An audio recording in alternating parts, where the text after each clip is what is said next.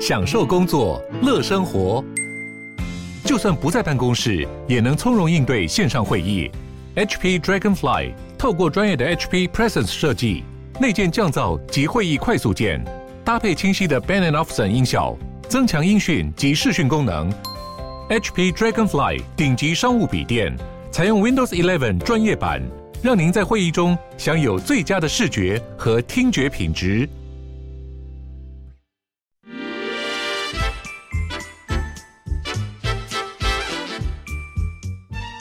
健康的身体，才有健康的生活。名医昂寇专业医师线上听诊，让你与健康零距离。这里是九八新闻台，欢迎收听每周一到周五晚早上十一点播出。因为我我大部分主持节目都是晚上哈。那早上十一点播出的《名医昂寇》节目，我是北台湾振兴复健医学中心骨科医师朱威廉。那我们今天的节目在 YouTube 也有直播哈，欢迎听众在 News 九八 YouTube 频道留言询问相关有跟骨科的问题，可以可以留言下来，我这边也可以看得见。好，我们在三十分钟之后啊，接听大家的口音跟骨科有相关的问题，我们可以打电话进来。我们预告一下，我们的口音专线是八三六九三三九八。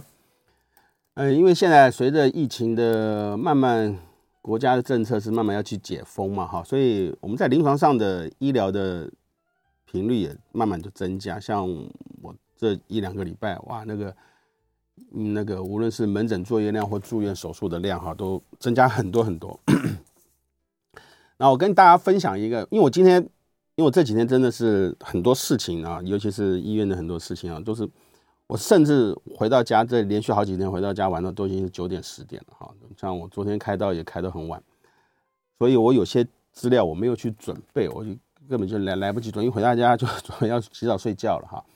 那我今天想跟各位听众哈，甚至跟节目的听听众来分享一个我最近有一个案例哈，其实这个案例是一个。蛮有意思的一个案例哈，就是说我们在临床上常常哈，病人会寻求来做医疗的寻寻求他帮助哈，可是事实上我们在做检查的时候，病人的症状事实上是缓解的啊。我举个很简单的例子啊，病人会说，呃，我前一阵子我膝盖不舒服啊，一问啊，他是有打球运动受伤，那但我们现在一定会问，那你现在觉得怎么样？他说我现在还好。但你直觉会认为说，哎，你现在还好，那那干嘛要来看病啊？其实有很多病人，他是为了什么？他是觉得说，他这个问题，他是否是不是真的有这个疾病下的有些问题，他我是我们不知道的啊。像这个案例就是一个很奇特的哈，那实际上是很蛮常见的啊。病人他就是运动伤害，他很喜欢运动，很喜欢运动。一个年轻男性啊，我印象四十多岁啊，也很壮，很壮硕哈。他来抱怨的时候就是。来说，他是运动以后，他觉得膝盖不舒服，那很容易理解嘛，哈。我们膝盖不舒服，在门诊上来检查，就是检做出一些体格的，呃，理学的检查，就检查膝盖的稳定度啊，或者什么。可病人会抱怨一件事情，哈，他就觉得他的关节会有卡住。那我一听了啊，卡住，那就很典型了，哈，就是一定是里面有个结构产生破裂。那比较常见的就是半月软骨，哈。这个事实上，我记得我在前几次节目我有专门。提到所谓半月软骨，那今天这个 case 之所以有有趣的是，因为有后续的我有做一些治疗哈，然后我帮他安排做检查，然后检查出来就是磁振摄影，检查出来磁振摄影也的确啊，就是如同我们的猜想哈，因为它就是半月软骨有产生破损，可是重点是在这哈，病人来的时候他他那我们检查出来说，哎，你半月软骨有破损，我还我当面还跟他解释了磁振摄影的片子看得很清楚哈，就是后面有破损啊。韧带是有一些部分的破裂，但是还 OK 了哈。那是半月软骨破裂啊，我们是外侧的半月软骨破裂。可是问题是哈，就说病人要，我就跟他说，你这可能要做治疗哈。可病人说，哎，我现在没有症状，他说他没有痛啊，没有痛。那没有痛的问题就来了哈，没有痛，你是否需要做治疗哈？那我们现在的医学当然是采取所谓的实证医学。什么叫实证医学？实证医学就是说我有问题，我们治疗。就像我们常做的一个叫。骨质疏松，好，压迫性骨折，我们做骨水泥的灌注，这个哇，这个门诊是太多了，因为病人家属也会问。我们在做治疗的时候，我们想看，假设第一腰椎现在压迫性骨折，骨头断掉的，MRI 磁振摄影也证实的确是那一节有问题。那我们现在就要做啦，可是你磁振摄影可以看得到，它其他节的骨头也产生变化，也就是说，正常的骨头，假设我们在呃，反正一个影像叫 T one 哈，T one 的解影像是一个很均匀的匀称的一个影像。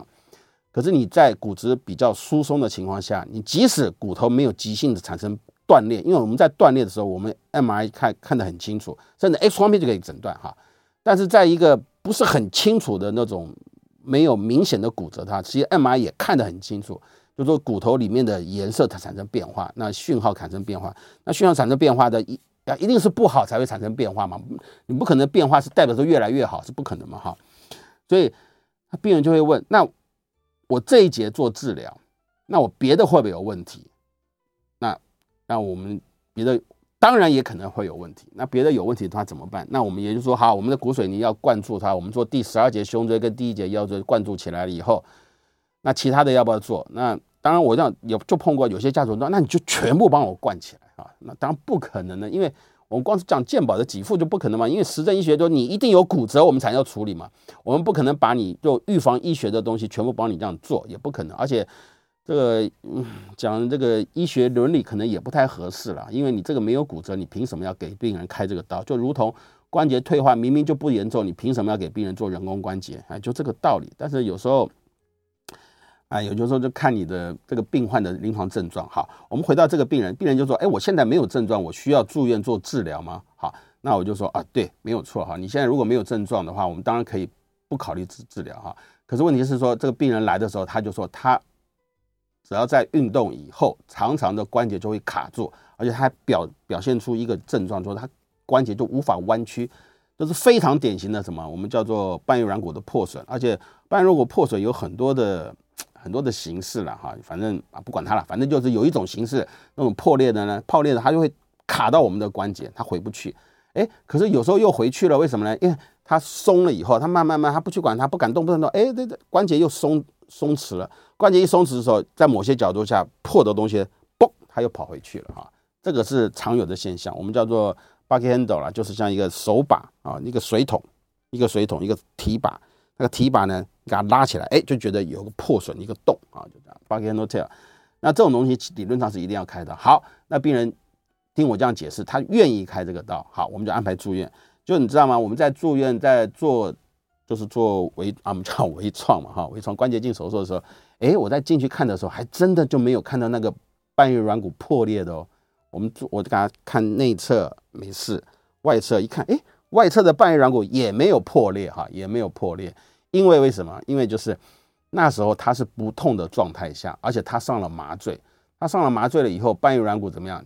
膝关节就松松弛了，他松弛了以后怎么？半月软骨就往后退了啊，往后退了。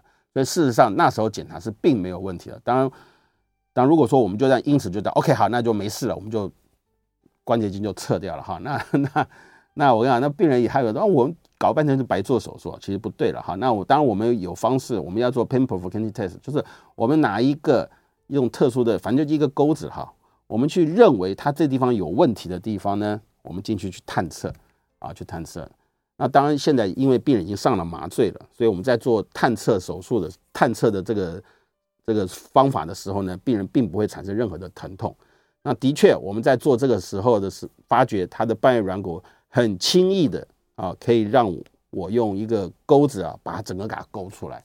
这代表什么意思？就代表说半月软骨的的周边哈、它是破损的，它是破损的。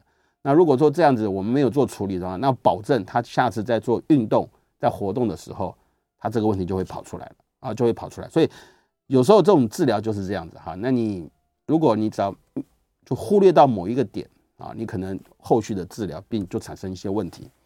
啊，事实上我们现在就了解哈，所以半月软骨事实上对我们的这个关节的一个稳定度啊，是一个非常重要。我记得我上一次节目就有提到这这类方面的问题。那半月软骨为什么我们这个地方要修补呢？因为我刚刚有提到哈，我们这在做检测的时候发觉这个病患他的半月软骨是属于周边啊，属于周边。然后我们半月软骨，我们简单来看啊，半月软骨我们分为前半前半段跟后半段。我们一般而言，假设半月软骨，我们什么叫半月嘛？不叫满月。我们我们临床上有一个有有一种软骨，才真的叫满月型的哈，就是整个我们叫盘状的半月软骨。盘状半月软骨实际上是不健康的一个状况，因为我们关节事实上在挤压的时候，我们一定要有一个像一个 buffer 一样东西保护着它，给它增加它的接触面积。我们想象得到大腿骨的形状是什么？大腿骨的形状是一个圆形的。那我们小腿骨叫胫骨，胫骨的形状什么？是一个平的，对不对？是一个平的，所以你可以想象得到，一个圆形的结构跟一个平面产生接触，所以它接触的时候是怎么样？事实上是一个点，对不对？它不是平面跟平面，不像我们的髋关节，我们髋关节事实上也有半月软骨哈，但也有半，但是半髋关节的半月软骨相对的比较稳定，比较少啊。任何关节其实都有，肩膀也是一样。啊，最有名的肩盂肩唇嘛，不是那个嗯，一个运动员在一个某一个地方的运动场不是跌倒嘛，肩盂肩唇就破裂哈，都会有哈。但膝盖的半月软骨对，呃，所有的临床上研究是最为透彻哈，因为膝关节上面是圆的，下面是个平的，所以事实上它在做滑行的时候，它是点的接触啊，甚至你讲成一条线的接触，所以它不是一个面的接触，所以理论上，可是我们膝关节，我们膝关节不是讲吗？我们膝关节可以用六十年呢。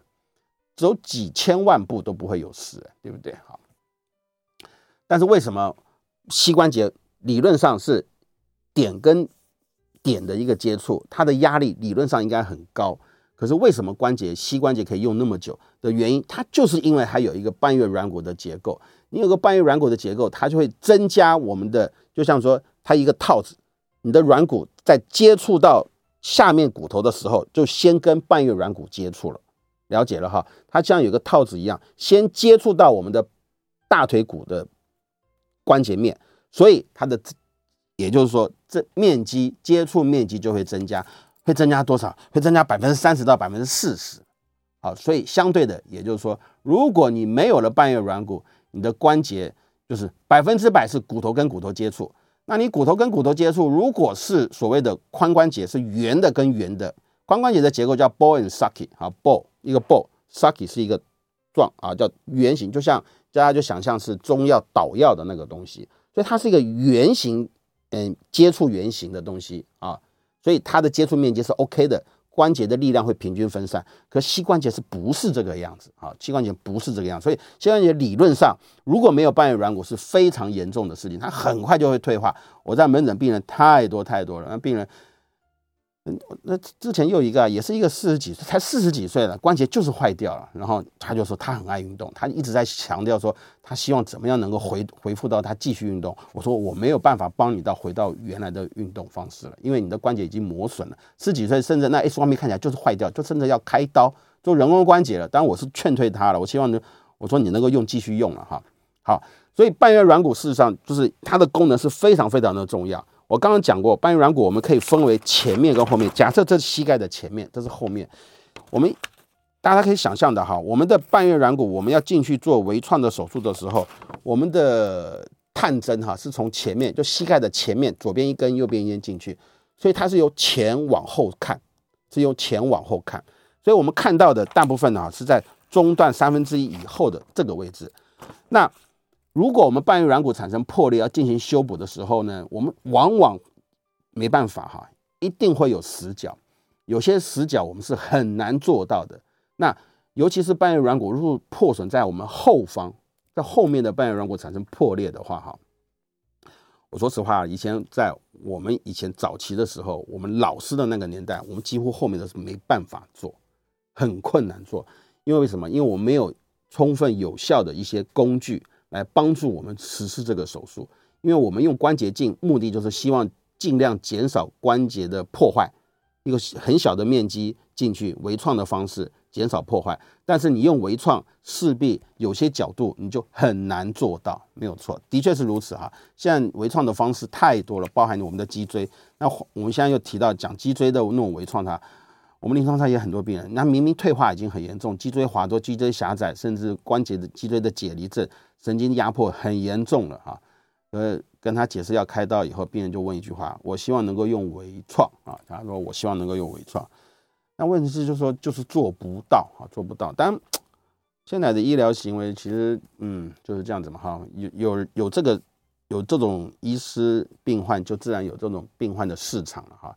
他可能就是会强调我们用一些一些方式，但是我就讲哈，每个都是 就不讲，每个都是独立的个体啊，他有他自己的方式，可能他对这方面是 expertise，他是非常非常的专业，没有问题去做。但是有些东西在我们临床上来看，有些东西他就是做不到哈。例如说你脊椎退化的很严重，你明明就是要打钉子啊，用钉子呢给它固定它的稳定度，做减压的手术，这是一个非常传统的方法，用了五六十年了，大家到现在还是这样做，因为这样才能做彻底的解决。那你用所谓的微创，对吗？微创桥它就做不彻底。那话又转回来，那我我们的膝关节镜，我们传统我们的老师老师辈以前什么是直接开刀进去，用整个关节打开来做修补，那什么样子的破我都可以帮你修补的干干净净，当然可以啊，整个打开了嘛。可这个病人的关节也也因此受到一个很大的一个伤害，因为开刀开了刀，开刀本身就是一种伤害啊。所以为什么现在我们想办法，就是说能够用一些简单的方式，所谓简单方式，说用微创的方式。啊，能够替病人达到一个更好的一个治疗方式啊，他的恢复期会能够修复的更短啊。所以，但是我们现在早期的时候，我们在针对于某些半月软骨在修补的时候，我们真的是很不容易做得到，尤其是后方哈，我们后方，我们膝盖的后面，大家自己摸摸看，我们的膝盖的后面，膝盖后面有什么东西啊？膝盖后面就是一大堆神经跟血管。我们的下肢哈，我们下肢下肢分为前，嗯，大腿哈，大腿的前侧。当然，大腿啊，四头肌啊，啊，还有那个缝匠肌啊，前面后侧是什么？后侧就是分两束的肌群哈，两束肌群，一个叫做半头肌哈，biceps muscle femoris 哈，半头肌，股的半头肌，还有一个外侧的，那么半肩肌、半毛肌，没关系。这些肌群后面的肌群是非常非常的重要，因为它保护了一个很重要的结构。我们下半身所有小腿啊的感觉啊，膝盖的一些运动神经啊那些。它的很特殊的特色哈，它全都是怎么样从后面走，包含我们的主要的一些神经还有血管的支配，大血管哈，大血管它都从后面走，所以后面的膝关节的后方是一个非常重要的一个有主要的 major 的一个大腿的一个神经跟血管从后面走，所以它必须要有很好的一些肌肉还有一些软组织的保护啊，这是一定的。所以我们的前面的膝关节呢容易受伤，可是后面的膝关节啊相对的有比较多的一些保护，例如啊，它有骨头在保护着它嘛，哈。好，所以我们的半月软骨在后方，我们要做治疗的时候，就面临到一个很大的问题。我们早期哈，我们要做半月软骨修补，我们可能是可以从我们叫 inside out，什么叫 inside out？就是我们在里面做，做了以后，我们拿根针哈，从里面去想办法去探针，探针探了以后，从里面。钻到外面去，然后从外面拉线，就是像缝衣服一样啊，就像缝衣服，从里面缝到外面，外面给它打个结，固定起来。可是，在后面是千万不能这么做，因为你在后面这样做的时候哈，你很容易伤到我们的神经。所以在后面啊，就很推荐我们叫 all inside，就是你在做所有的半月软骨修补，我是指后方的哈，你在做后所有后方的半月软骨的修补，你都要想尽一切的办法，怎么都在里面做。所以你在里面要穿针。在关节的里面哦，你的关节的里面要负责穿针，穿完针以后要负责怎么样？要负责拉线，呃，负责拉完线以后，你还要再负责在里面要绑线啊，在关节里面要完成这些事情哈。所以早期在做这个半月软骨修补的时候，其实就面临到很大的嗯技术的挑战，技术的挑战。所以有时候我们的半月软骨后面的破裂的话，我们很简单的方法，哎，就真的破的没办法修补的时候，就直接拿掉啊，就直接给它拿掉。那直接拿掉，当然我个人也是认为啊，主要有一个部分就是不好缝，真的是不好缝。OK，但现在我们现在就有些方式就不一样了哈。现在当然我 我绝对不是要卖东西，我是说我们现在有这就是科技的技术的进步，所以我们有很多的一些东西呢，它可以完成这一类我们以前做不到的一些手术哈。就像现在很流行嘛，达文西不是就这样子吗？对，可是达文西做一个这手术不是要花好多好多钱？达文西在临床上的应用，甚至我们骨科也有啊，我们骨科也有。但我们不是叫达文达文西啦，我们也就是一些机器人的手臂来做这一类这一类的治疗。所以事实上，我要提到今天要讲的这件事情，就是说我们在临床上我们做了很多的一些一些手术的一些治疗哈，但是有时候总是会有一些先天性的一些，就是因为我们的技术可能的东西还没有到达那个程度的话，有时候就很难去发挥我们想要做的。好，那半软骨为什么我们想办法说一定能够修补，尽量修补？除了我刚刚有提到哈，就是我们半软骨因为它的几何结构，它可以让我们的大腿骨有股骨，大腿骨的关节面呢能够包埋性会更好之外啊，更好之外，它本身它就可以吸震，它本身就可以吸震。那文献上面有书本上都这样写嘛哈。如果你有一个半月软骨的话，你这个关节受力的力量可以减少百分之三十，甚至有人报道出百分之五十。啊，我刚刚讲接触面积可以增加到百分之三十，可是你受力平均的受力可以减少很多，而减少百分之三十到百分之五十。好，这是一个非常可怕的一个数据。也就是说，我们一定想尽办法，就是说像汽车的避震器一样，但是我们往往避震器坏了，因为车子也旧了，换一个避震器要花好几万，有的车子的残值都没那么高了啊，就算了，就开着咣咣咣咣，那就是什么？那可是问题是驾驶人怎么样？他就必须要小心驾驶了嘛。他就没办法，就再去像新车一样跑去越野呀，啊，爬高爬低啊，就不适合。同样道理，我们人一样，我们人关节半月软骨更是如此啊。我们即使到现在，你可以看到很多的文献的报告哈，嗯，我们都是有开发一些人物人工的一些技术，我们可以想尽办法，目的就是要取代我们的是半月软骨哈。但是我就告诉各位哈，到目前是没有一个是会真正在临床上应用的哈。我们光是讲 FDA，FDA 都不会同意哈。我们美国的 FDA 就不可能会同意这些。但是我们有些很多的一些辅助的一些东西，例如最最典型的，什么玻尿酸、PRP 啊，什么干细胞啊，或者是什么胶原蛋白啊，什么羊膜啊，各式各样，你要讲什么东西都有哈。它目的其实就是为了要保护你现有的半月软骨啊，甚至你的。关节的软骨有受损的情况下，你使用这些治疗，它可以延缓你的一些症状啊，让你这个症状能够得到一定程度的改善。那改善对病人而言是什么？就是疼痛的改善。大家常常要了解一件事情哈，我们常常临床，甚至我我嗯，我坦白讲，医生也是一样哈，就是认为说，呃呃，痛就忍耐一下好，不要说不要吃药哈。其实我一直认为这件事情是不对的哈。痛一定要去解决啊！痛是对病人造成很大的生生理跟心理上一个障碍哈。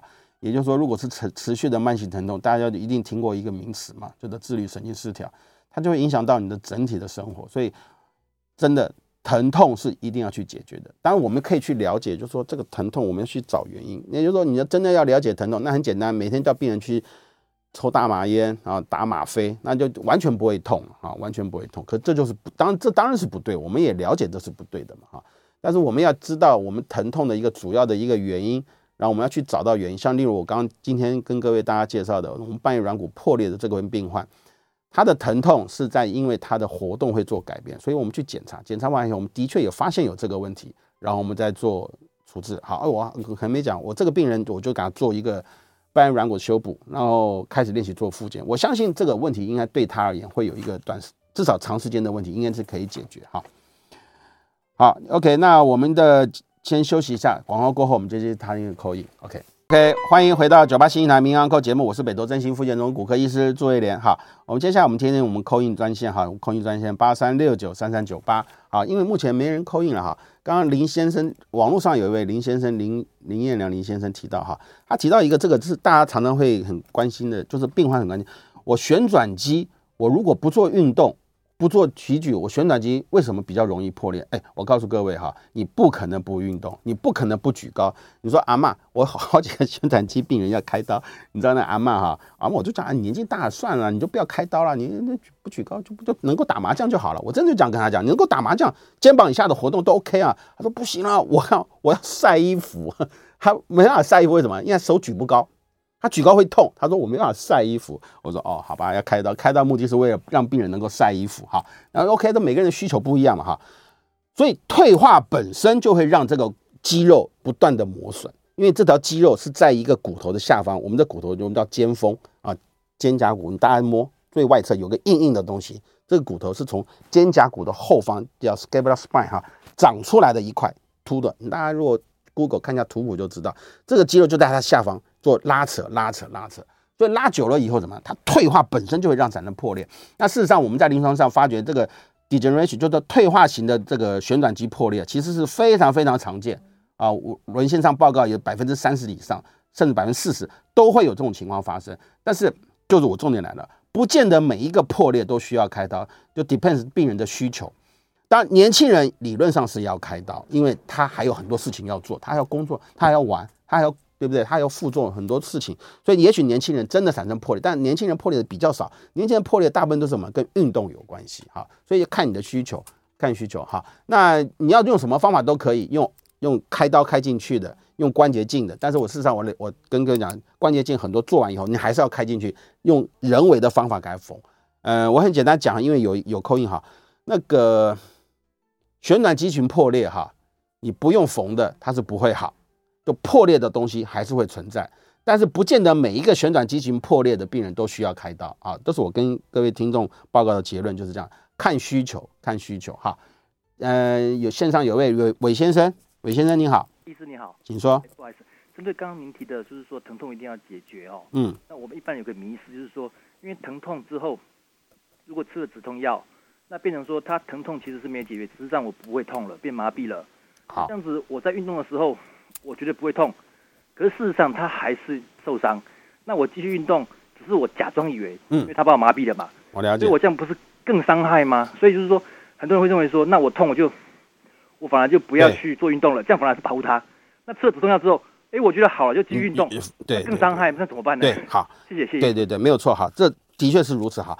我我我现在很很简单讲哈，我们临床上，哎，等一下，等一下，我还有位蒋小姐，蒋小姐您好。哎，你好，哎，喂，医生你好，我想请教一下哈，因为骨质疏松，我大概年纪现在是六十七岁哈，那大概打保格力治疗已经有四五年了，嗯，然后现在，呃，也也本来负三点八，现在到翻三点四，嗯，很好啊。要说这个格力需要停吗？还是说要用怎么的？好。处理方式？这停一先停一两年，OK，还是说？继续可以，好，我了解，好，很好，啊，我先回，赶快回复伟先的提到，我想这完全正确，我也赞成你的讲法，完全是标准的做法，哈，就是说，呃，我如果不痛，我是不是就把眼睛蒙起来，就以为这世界上没有改变，哈，的确是如此，哈，我们事实上，我们的临床上，我们。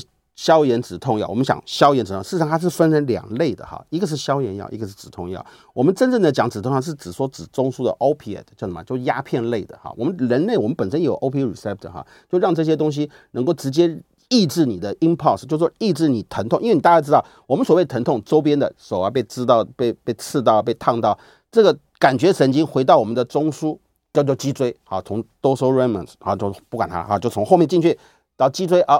感觉了这个讯号传到脑袋，脑袋里面经过一些反应，什么什么什么，哎，反应后哇，这是烫伤，会痛，哎，手要反应，啊，好痛啊，好不舒服哦，然后会有那种感觉。OK 好，那所谓一般真正的中枢的止痛药，就是把你这个讯息进去的东西给你阻断。哇，这是一个很非常专门的科学哈，我这个我绝对不是这种专家，我只能告诉你我所知道的就是这样子哈，这是属于叫做止痛类，就是我刚刚提到，你一天到晚你说痛。我就给你那嗯好举例哈，癌症，癌症的病人因为没办法解决他的癌症了，那怎么办？就是只有给他吃吗啡了，这是合法的啊，这就吃吗啡，就吃吗啡。但是如果我们一般而言，如果你像运动的伤害，我们这种疼痛，我们是很少使用到这一类的药物。为什么？因为没有错，如果你长期大剂量的这种药物以后。我根本就没有痛的感觉了，没有痛疼痛的感觉，这是好事吗？这绝对是坏事哈，绝对是坏事。所以我要讲的是，我们临床上可能就要使用到另一类的药物，另一类的药物叫什么？叫消炎药，anti-inflammatory。消炎药事实上它是一个太大的一个族群啊，这个市场大到各位难以想象哈，几百亿多少美金的市场上上兆都有可能哈。好，这不是重点，重点是说这一类的药物它是 anti-inflammation 的药物，抑制发炎。那好，我们就要去。我们一定要去找原因，你为什么会让它发炎嘛？对不对？运动伤害、过度使用，甚至半月软骨破裂、你韧带断裂、所有骨头断裂都有可能，身体长一些什么东西。所以你要去找原因。我要强调的是，你要找原因。你在找原因的当中，我们要做一些消炎的治疗。因为我一直强调，你为什么会痛？痛就是因为你有一些刺激的反应在你的体内产生一些发炎细胞，这些发炎细胞是我们自体的。等于说，就像像风湿一样，你风湿就是一种自我抵抗的一种做机转。同样道理，你这个韧带受伤了，它就会产生一些发炎细胞，这些发炎细胞会刺激到我们周边的一些感应神经，神经就会传导过去，说啊，我会痛。对，所以我们要找原因之外，同时我们要 anti-inflammation，让这个发炎反应啊要下降，让病人能够得到舒适，他对这个治疗才会有帮助。我们看到太多哈，甚至我临床上也有很多病人。他就说到某某的啊，都做检查，然后要求要吃一些药，那嗯，医生就说你这个不要吃药了，痛你就忍耐一下就好了啊。病人也是骂得要命啊，真的是骂得要命。那我就是痛嘛，那痛你就要是让他病人去解决它。那那大家也要知道，anti-inflammation 的药物治疗了以后，你抑制发炎以后，它减缓它的发炎，减缓发炎以后，组织就减缓它的肿胀，减缓肿胀就什么？减缓它的破坏。我告诉各位哈，我我一直在强调，一直话好像卖药的感觉哈，我不是哈，绝对不是哈。事实上，关节退化，它老早就认定是跟高血压、糖尿病一样，它是一种慢性疾病的治疗。大家要搞清楚，它是属于慢性疾病的治疗。但是我们很多的这种疼痛呢，它可能是短暂的，例如运动伤害嘛，你不要做这一类的运动，你这个伤害自然停止，你自然停止以后，你这个你这个破坏就会减少。但是我要强调是，如果是退化。像关节已经磨掉了，已经坏掉了，这退化它就是这慢性。就像说，你现在血压很正常，难道你就不吃药吗？你血糖很正常，难道你就不吃药吗？同样的道理，当你的退化是已经认定，就它就是一个退化，你这个问题永远都会在那个地方，你就要长期吃药。但你吃药的剂量当然可以减少，就像它高血压，你本来血压一开始来看血压很高，你要吃很多种降血压的药，但是你慢慢稳定了以后，医生一定会给你调药，甚甚至最后可能只剩一颗药了。呃，糖尿病、高血压、心脏病都是一样的啊，所以我要讲的是就是这个意思。你要去找原因，不是说我现在膝盖痛，我吃吗啡，我不痛，我继续运动，那我保证你就会出事。那最有典型的，我告诉你各位啊，就是运动员。运动员要干嘛？投球。大家我很有名的一个叫 Randy Johnson，对不对？你我要算过，他投一球啊，不管是好球坏球，甚至爆爆投，一球是十八万台币。他投一颗球就拿十八万。你说 要是我？投一球赚十八万，你给我吃吗啡，我也愿意去投啊，对不对？就就这个道理啊。所以原则上是你要找到原因了哈，你要找到原因。那第二位蒋小姐提到一个，因为还有时间哈，讲提到的哈，Prolia 哈，事实上骨质疏松的治疗哈，也就是这样嘛。骨质疏松它是它是一种自然的，它本来就会有发生这种现象哈。但是原则上就是我们如果对你。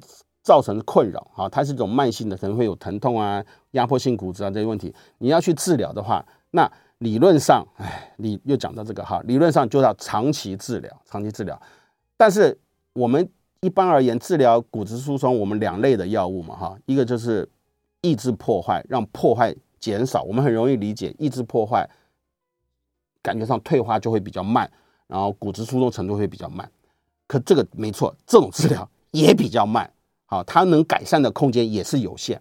不过我觉得，呃，我们刚刚那蒋小姐提到，她从负三点八变成到负三点四，也许对她也啊，就这么一点点。我告诉各位，所以我刚刚讲，你不错了，你能够有进步就很好了。啊，就说啊，我花了这些钱，我做这些治疗，能只能进步一点点，甚至维持平盘，其实真的是不错。因为你要理解到，它这个东西它是会持续的退化。好，那刚刚他提到一个，那我需要长期治疗吗？好。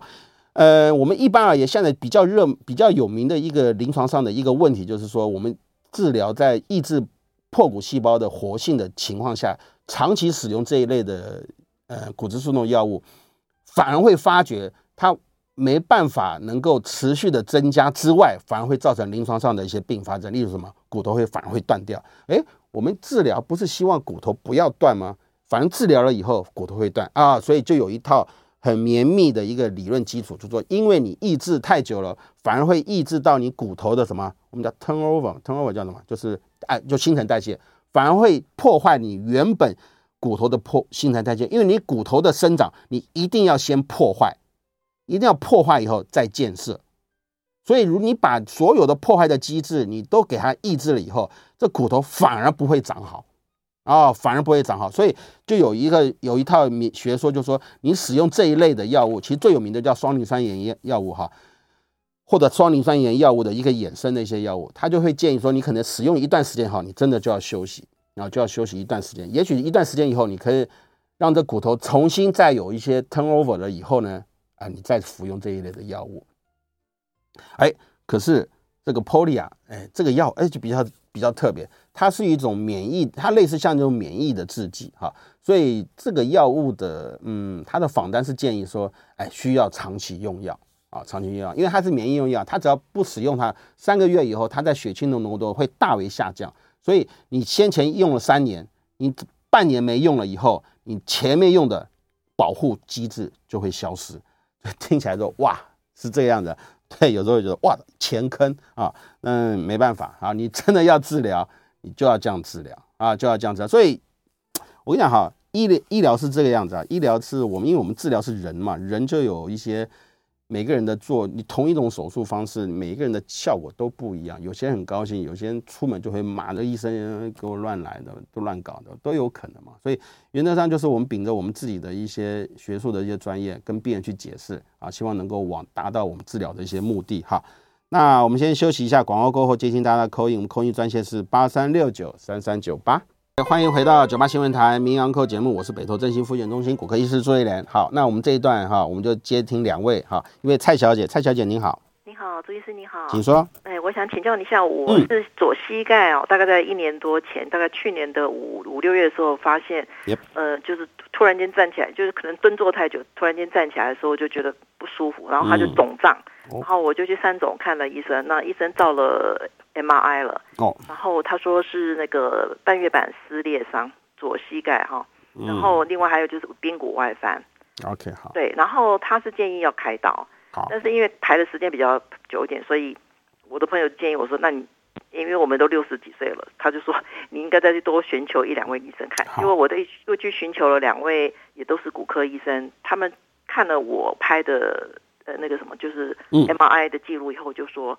他们觉得还不需要到的，然后就建议我复健，然后叫我要注意一些事情。然后之后呢，我我觉得有点不放心，所以我又在北医追踪就对了。嗯，那北医追踪之后呢，诶，那个医生有帮我打了玻尿酸，嗯，但就打三次，但是我觉得我我没有特别的感觉。对对对，不是改，其实改善就是说，他后来我发现他好像，呃。肿了以后一段时间，就在这个追踪的过程，嗯、医生每次去就是给我消炎药，或者是贴布，或者是什么呃凝胶什么之类的。嗯嗯嗯、我现在是想请教朱医师的意思，问题是，我现在就是在一般走路的话，大概半小时内是没有问题，但是有时候就会走不动了。嗯，那我现在的一问题是我接下来应该怎么？我是再回去看骨科，还是应该？我朋友建议我说，你要不然你就去复健。你有在做什么工作吗？目前？目前退休了。退休哈，喜欢做什么运动吗？跳舞、散步而已啊，平地的散步。喜欢跳舞、爬山吗？没有爬山，没有吗？就是一般一般散步。医生叫我不要爬楼上下楼梯，嗯嗯嗯，不可以提重物。好，这样子，那我就不晓得我接下来应该怎么办。但是还是回去看。我问你最后一个问题：你膝关节常常因为你这样活动走路，常常会肿起来吗？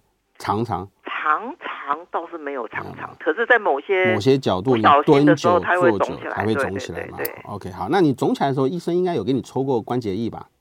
没没，我没有哎、欸，那没有哈，没有证实说这里面到底是什么东西吗？哈，没有，没有，因为可是那时候要帮我建议说要我开刀，那医生他的意思说，他他他有跟我讲一个，他说我的那个膝盖那个半月板的撕裂伤，他是想要我做你刚才说的什么微创的手术，他、嗯、是比较大的问题是半月板，不是髌骨外翻，髌骨外翻，所以他说髌骨外翻要做一个什么？OK。什么什么什么什么什么板子在？还要做一个手术？OK，好。他跟我说，所以我是想说，哇，本来是就想说，好吧，医生怎么说就，后来就皮沙医生好建议是不要开。好好，李小姐，李小姐您好。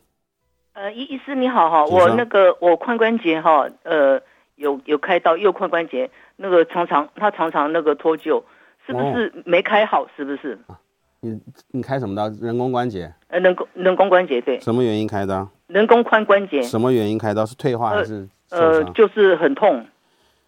OK，好，就是退化了哈。嗯哼。开刀多久了？三年了。你你脱臼？我头两年没有没有脱臼，哎，后一年。真的吗？对，后后一年才开始脱臼。嗯嗯，好好，那那你脱臼的原因是什么？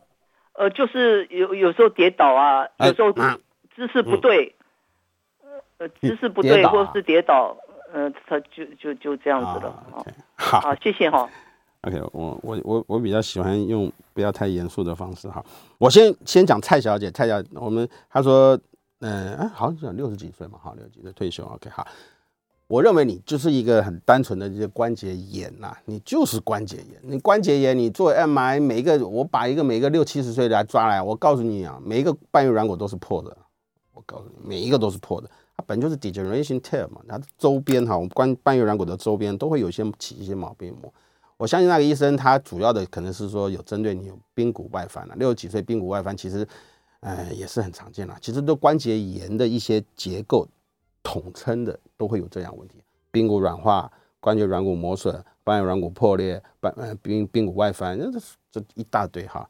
当然，我们也绝对不是说医师什么巧立名目，就是要你开刀，不是这个意思，而是说他可能点出来你有某些问题。所以我我要讲哈，我们一个一个疾病哈，你去问十个医生，可能十个医生讲法都不一样，反而会让病患很 confuse 啊，就说哎，怎么每个人都不一样？因为每一个人他站在他的这个所学的这个立场，他的他的心态，他会认为怎样做对。我绝对相信每个医生他做法绝对是要为了要病人好，他不可能说我要让病人变差哈，这不可能，那给自己找麻烦嘛。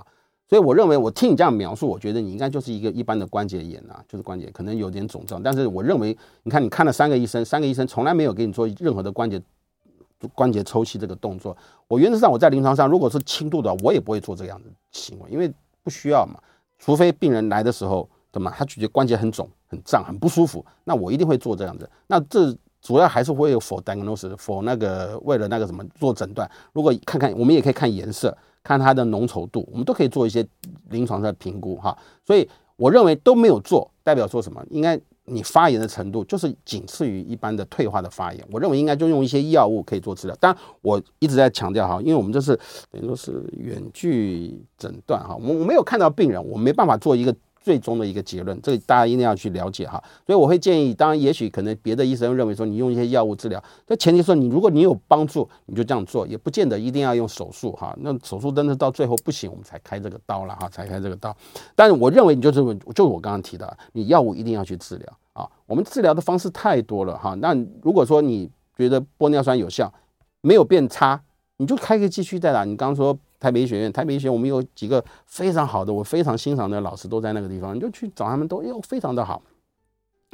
啊，另外一位李小姐提到，哇，这就是一个 一个很很很严肃的一个话题了哈，就是叫 complication 哈，并发症哈，并发症。我们看我们任何的疾病，我们假设一个好嘛，讲癌症，癌症我们不是我们怎么评估这个癌症的治疗效果哈？我们叫做五年存活率啊，五年存活率，我们的一个基本而言来这样讲哈。我们一个手术也是一样，我们讲一个人工关节的手术，我们什么叫评估它的成功与否？我们一般而言，在两年以内，如果没有任何的一些严重的一些并发症哈，基本上这个手术一定是成功。有人甚至呃两年太久了哈，我半年以上就跟我没关系了，不是啦，不是这样讲哈，原则上是这样。那我们一个人工关节啊，它可以很好的解决病人的疼痛，所以我们你看大家可以去看文献嘛哈。人工关节的满意度可以高达百分之九十几，我其实看一个手术能高达百分之九十几是一个非常好的啊，尤其是从功能不好变成功能正常，这是很真的是我觉得是一个很大的一个帮助哈。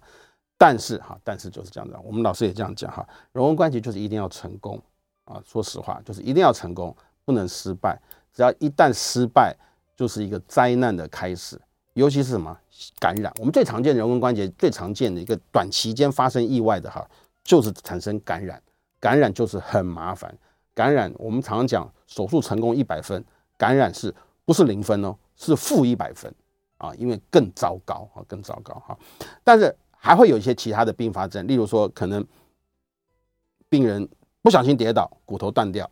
那李小姐，你看李女士这位李李小姐提到的哈。它是产生脱臼哈，脱臼是这个样子哈，脱臼髋关节脱臼是我们临床上一个比较比较会见到的哈，比较会见到它的发生几率会比远远低于所谓的感染哦，高于感染，感染的几率比较低哈，但是所有的这些并发症统合加起来，我只能告诉各位就是百分之二，百分之二，也就是说你一百个人里面可能有一个两个。可能会发生这些不幸的一些后遗症，但是坦白讲，的确，我相信对李小姐而言，她一定，她一定是觉得说啊，我开这个刀越搞越糟哈，她可能拖就拖太多次了哈，所以你要问我说是不是开刀没开好，我怎么能告诉你说开刀没开好？你已经嗯。三嗯两三年前开的刀哈，我认为这我认为这医生开刀应该不会有太大问题，因为如果说是真的你放做的人工关节放的位置出现问题了以后，你应该是短时间就会产生脱臼的现象。我也相信现在在座的有些听众啊或什么，你们的亲戚朋友一定说，我的我的爸爸我的妈妈开完刀一个礼拜就脱臼了两次啊，都会发生过这种事情哈。所以我认为你已经经过了这个三年了以后，你也许可能是肌肉的力量不够，甚至你可能是就是真的是运气不好，你摔跤，摔跤以后把它弄掉了哈。但是现在问题就来了哈，这个人工关节哈，我们要开刀进去啊，我们会把表面的关节膜哈都要切开，切开我们才能进得去啊。我们把它做做研磨啊，把骨头给它拿掉，切掉以后放一个新的东西进去，然后之后我们再把什么关节囊膜要修补起来，就一层一层一层修补好，OK 回去。但是你一旦产生怎么样，你脱臼砰掉出来了以后，我们里面所缝的东西怎么样就破了。但是你有开刀吗？你当然没有再开刀嘛，你就是给它拉回去嘛。所以这个破的东西它就是破的啊，所以会怎么样？就容易产生二度的脱臼啊，就是这样。所以有时候我们可能就说，你一定要好好的休息，脱臼了一次要好好休息，让后面的这关节囊膜要产生纤维化，让它。力量拉紧，然后练习有，我是只针对髋关节要练习做什么？抬屁股，抬屁股就做什么？核心肌群。所以我会建议，可能还去找那个医生，好好听他解释啊，然后你好好做运动，我觉得才是主要的目目标哈，主要的目标。OK，我们今天节目就要进行到这边，我是北投振兴复健中心骨科医师朱岳廉，我们非常谢谢大家今天的收听，好，再见。